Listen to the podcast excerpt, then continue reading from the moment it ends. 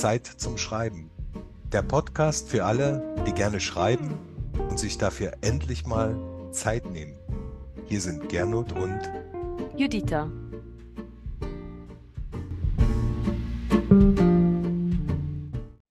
Unser Thema heute: Schreiben und Arbeiten. Also ich habe irgendwann genau das so auch festgestellt. Wenn ich das ein paar Tage nicht mache, dann fehlt mir das, dann muss ich das wieder machen. Ne? Egal, was da jetzt rauskommt. Aber ich muss da am Schreibtisch sitzen und muss dann was da zurechtbauen und planen und dann auch schreiben. Das Schreiben hat eine andere Form der Erfüllung. Und das ist auch ein anderes Drängen zu schreiben. Also wenn ich eine Zeit lang nicht mehr geschrieben habe, merke ich, dass es mir fehlt. Meine Frau hat immer gesagt, wenn ich nicht schreibe, bin ich schlecht gelaunt. Deswegen ist es vielleicht gut, wenn ich schreibe, dass ich so meine Zeit habe zu schreiben, um einfach in diese, in diese Welt wieder einzutauchen und da ein Stück wieder mitzuerleben, äh, miterleben zu dürfen, wie die Figuren sich entwickeln. Und ähm, ja, das ist eine ganz andere Motivation. Das ist halt einfach Berufung. Wenn ich schreibe, dann schlafe ich besser und ähm, dann habe ich auch weniger Kopfschmerzen. Das ist ein guter Ausgleich. Es ist eigentlich ein Medikament. Auch das? Verschreibungspflichtig sein. Rezeptfrei. Rezeptfrei, ja. Es ist ja rezeptfrei. Es stellt eine Zufriedenheit her für mich.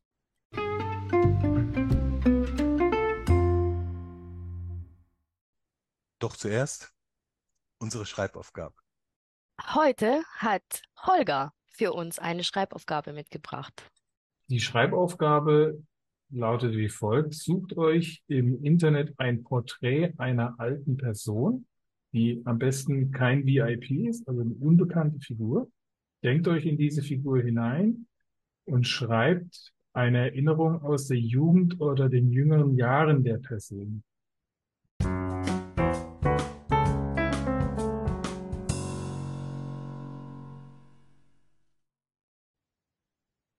Heute haben wir Holger Weinbach zu Gast. Hallo, ich freue mich dabei zu sein.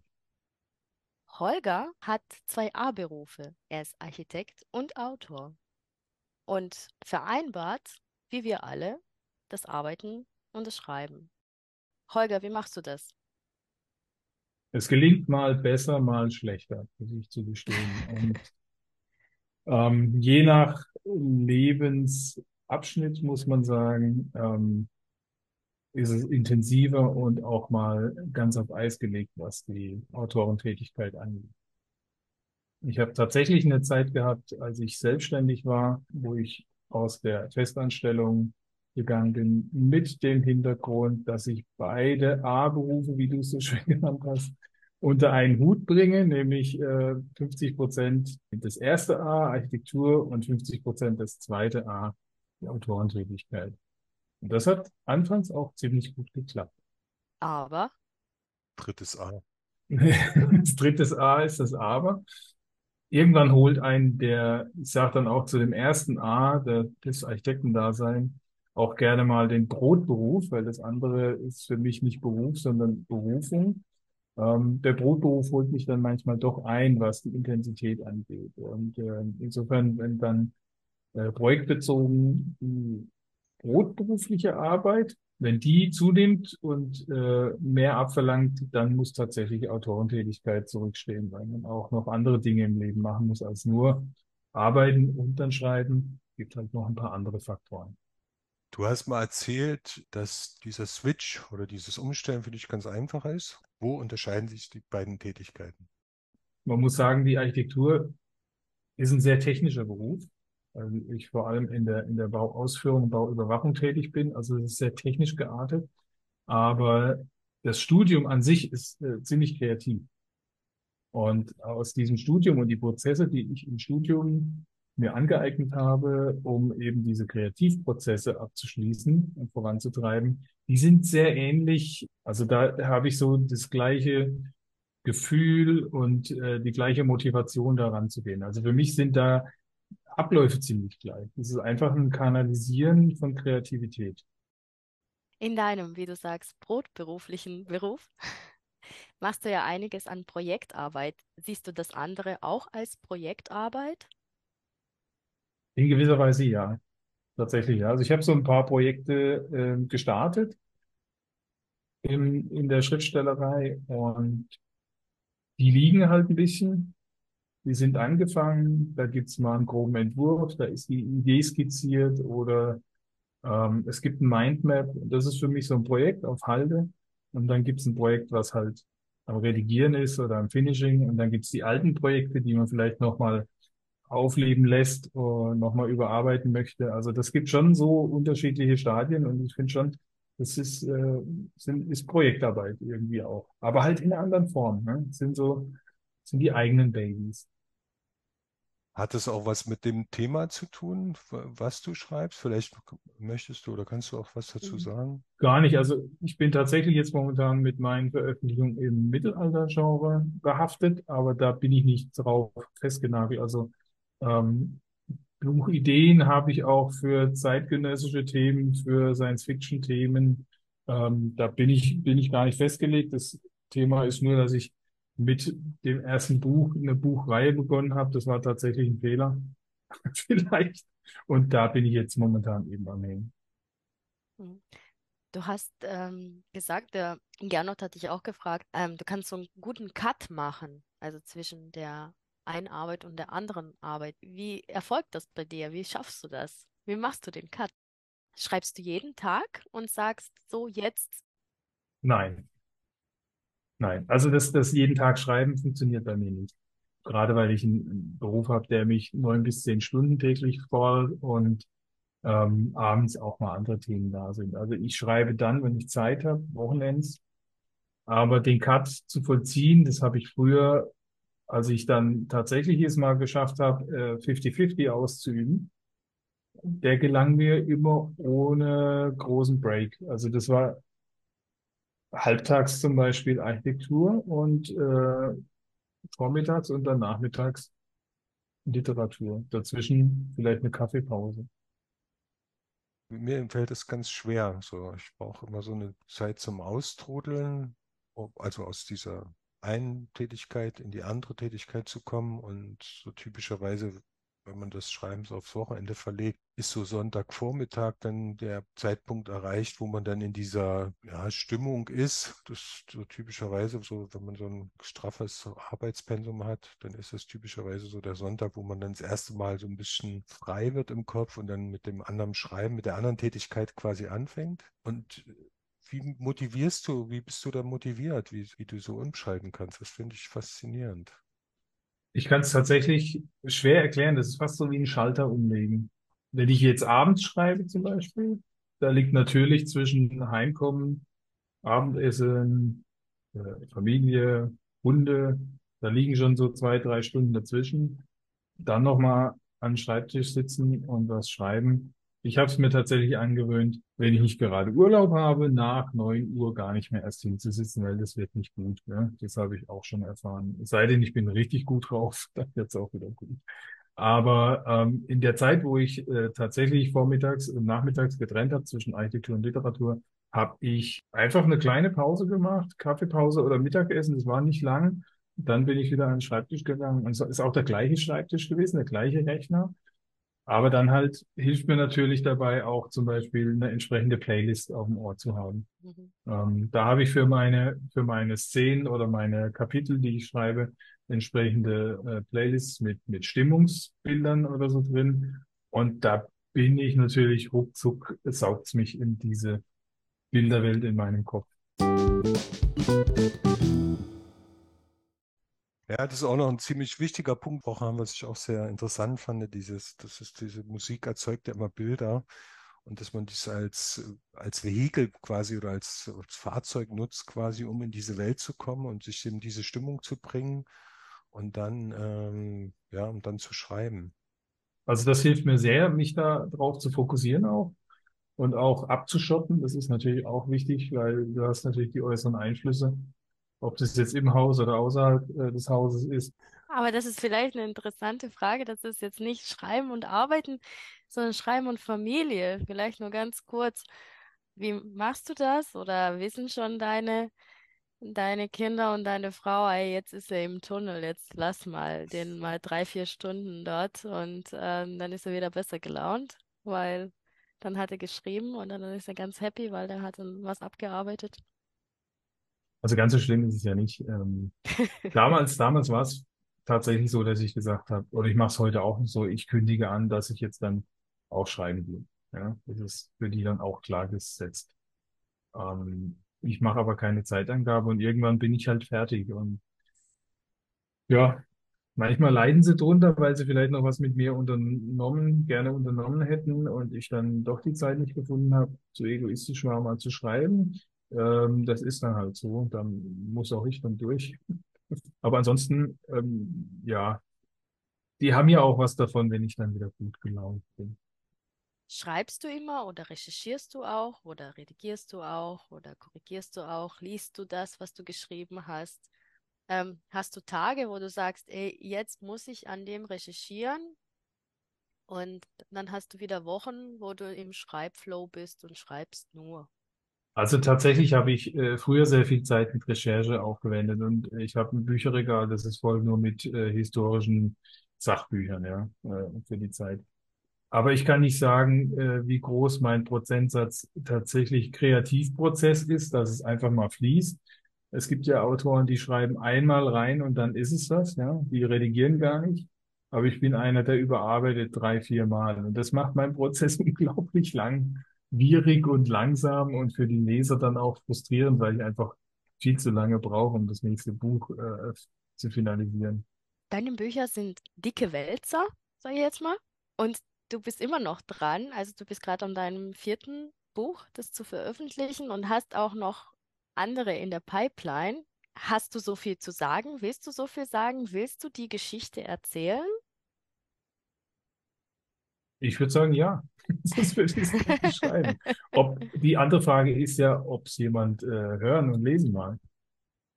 Das, Das ist ist die ja nächste, egal, das ist die nächste Frage. Das ist egal. Aber diese, also tatsächlich die Geschichte dieser Mehrteile, an dem ich äh, gerade schreibe, diese historische Buchreihe, ist ähm, groß geworden. Mit dem, mit dem Schreiben ist es entstanden, dass es einfach äh, aus einem Dreiteiler jetzt dann doch ein Fünfteiler wurde. Und ähm, ja, diese Figuren kennt man in- und auswendig, man lernt sie lieben, man lernt sie hassen. Und man will diese Geschichte auch zu Ende bringen und zu Ende führen. Mhm. Du hast eine, sogar eine kleine Fangemeinde. Schreibst du für die oder schreibst du für dich? Ich weiß nicht mehr, ob ich die Fangemeinde habe, weil ich sie so lange jetzt, äh, so viele Jahre wirklich äh, verprellt habe mit, mit langen Wartezeiten. Ähm, es freut mich natürlich über jeden Fan, den ich habe oder Leser vielmehr, den ich habe und denen meine Bücher gefallen, aber genauso viel habe ich wahrscheinlich auch zu sagen. Das ist halbwegs Humbug, äh, das ist doch kein Mittelalter. Aber ich schreibe im Wesentlichen dafür, dass ich, äh, ja, dass ich ein paar Leser habe und ich finde, wenn ich auch nur ein paar erreiche, die es gerne lesen und meine Geschichte mögen, habe ich schon alles erreicht, was ich wollte.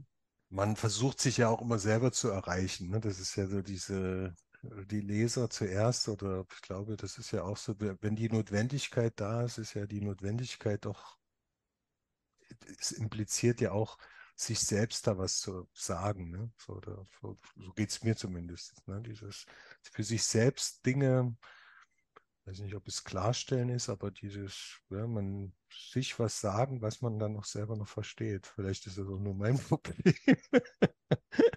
Aber das ist ja auch so ein Leser. Wenn du einen Leser erreichst, glaube ich, dann versteht er ja plötzlich was auf einer, oder wenn man selbst, es geht einem ja selber, wenn man das liest. Ne? Man liest was und denkt, ja, stimmt. Da habe ich es noch gar nicht so, das stimmt, genau, das ist doch gut gesagt so, ne? Das war, also das finde ich immer so für mich auch so als, als Leser wichtig und interessant, aber auch beim Schreiben, ich denke da beim Schreiben nicht drüber nach, aber ich denke, wenn dir sowas gelingen könnte, das finde ich irgendwie, diesen Gedanken finde ich ganz gut. Ich habe mir da jetzt mal was erklärt, was ich viel besser oder was dargestellt. Ne? Das ist ja diese Freiheit. Ja. Die Freiheit ist ja nur, das, so verstehe ich es zumindest, ist ja nicht nur, dass du sagst, du machst einen Brotberuf, äh, wo du den Normen unterlegen bist, und dann hast du deine Freiheit und schreibst darauf hinzu, sondern es ist ja auch diese Freiheit, sich selbst dann zu gestalten, ne? was du da, diese Geschichte zu erfinden und die dann lebendig wird. Das ist ja eigentlich Absolut. das Faszinierende beim Schreiben. Ne? Ich glaube, das ist ja auch das, was es dann so notwendig macht, bis hin, dass du dann sagst, ja, jetzt muss ich mal da weiterschreiben, dass die Figur noch zu ihrer Gerechtigkeit oder zu ihrem Ende kommt, in welcher Form auch immer. Also da hilft natürlich das ganze Thema, wenn man das betrachtet, äh, was motiviert mit welchem Druck arbeitet man und für wen schreibt man. Dieses äh, durch den, den Brotberuf, so, das ist jetzt tatsächlich die Bezeichnung, habe ich mich wirtschaftlich abgesichert und ich kann mein, meine Schriftstellerei und meine Leidenschaft ohne diesen Druck ausüben. Und das schafft natürlich auch ein Stück weit Freiheit. Ne?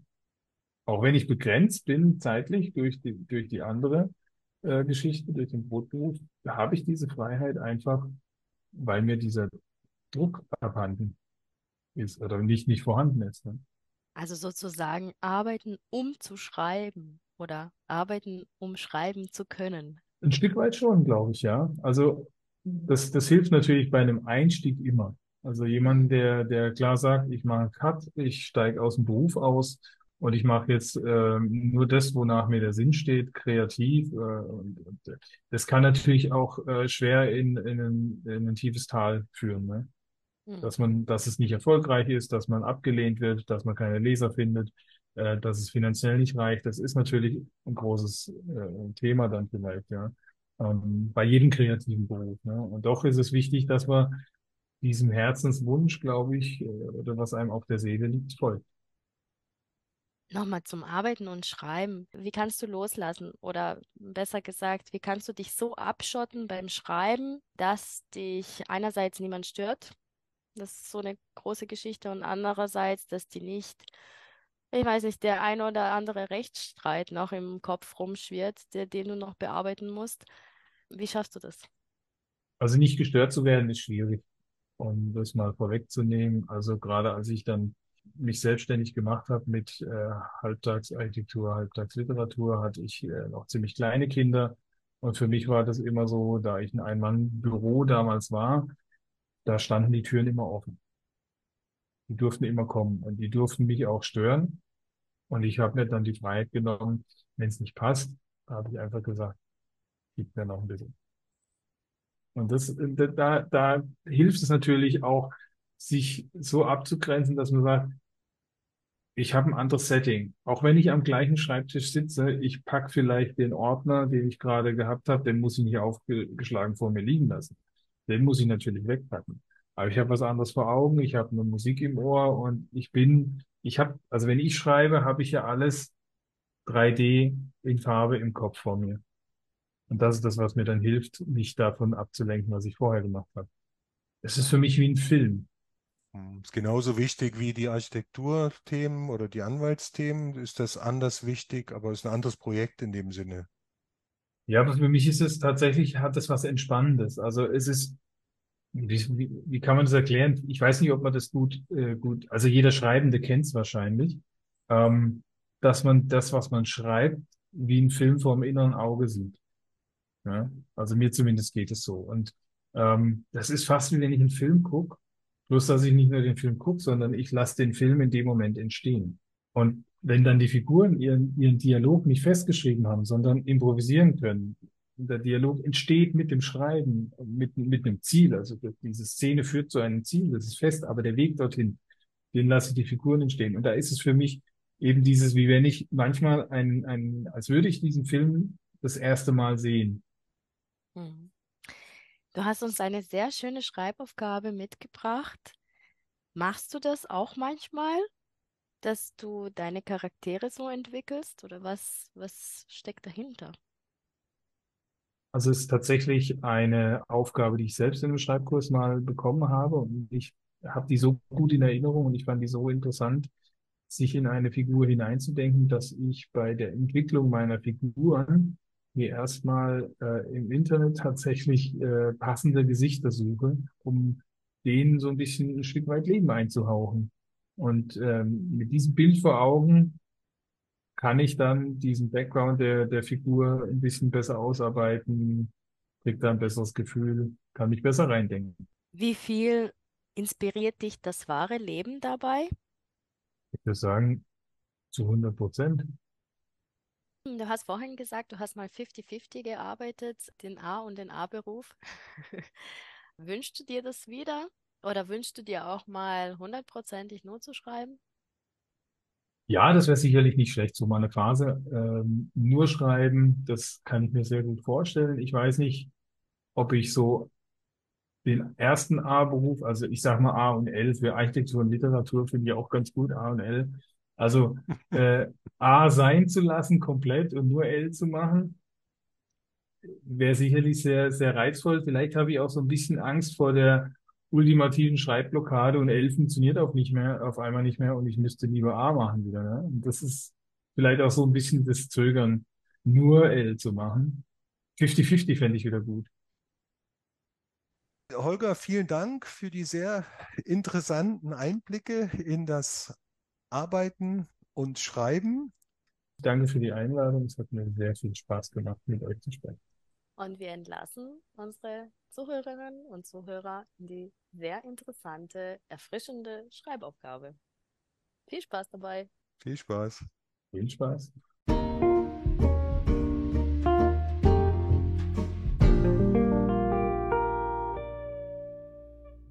Gerne wiederholt Holger für uns die heutige Schreibaufgabe. Sucht euch ein Porträt einer alten Person aus dem Internet, die unbekannt ist, denkt euch in sie hinein und schreibt eine Erinnerung aus der Jugend oder den jungen Jahren dieser Person. Viel Spaß dabei.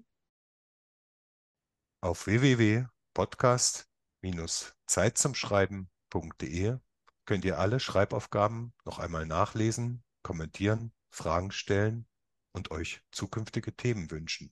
Abonniert unseren Kanal und schreibt fröhlich weiter. Tschüss, bis zum nächsten Mal.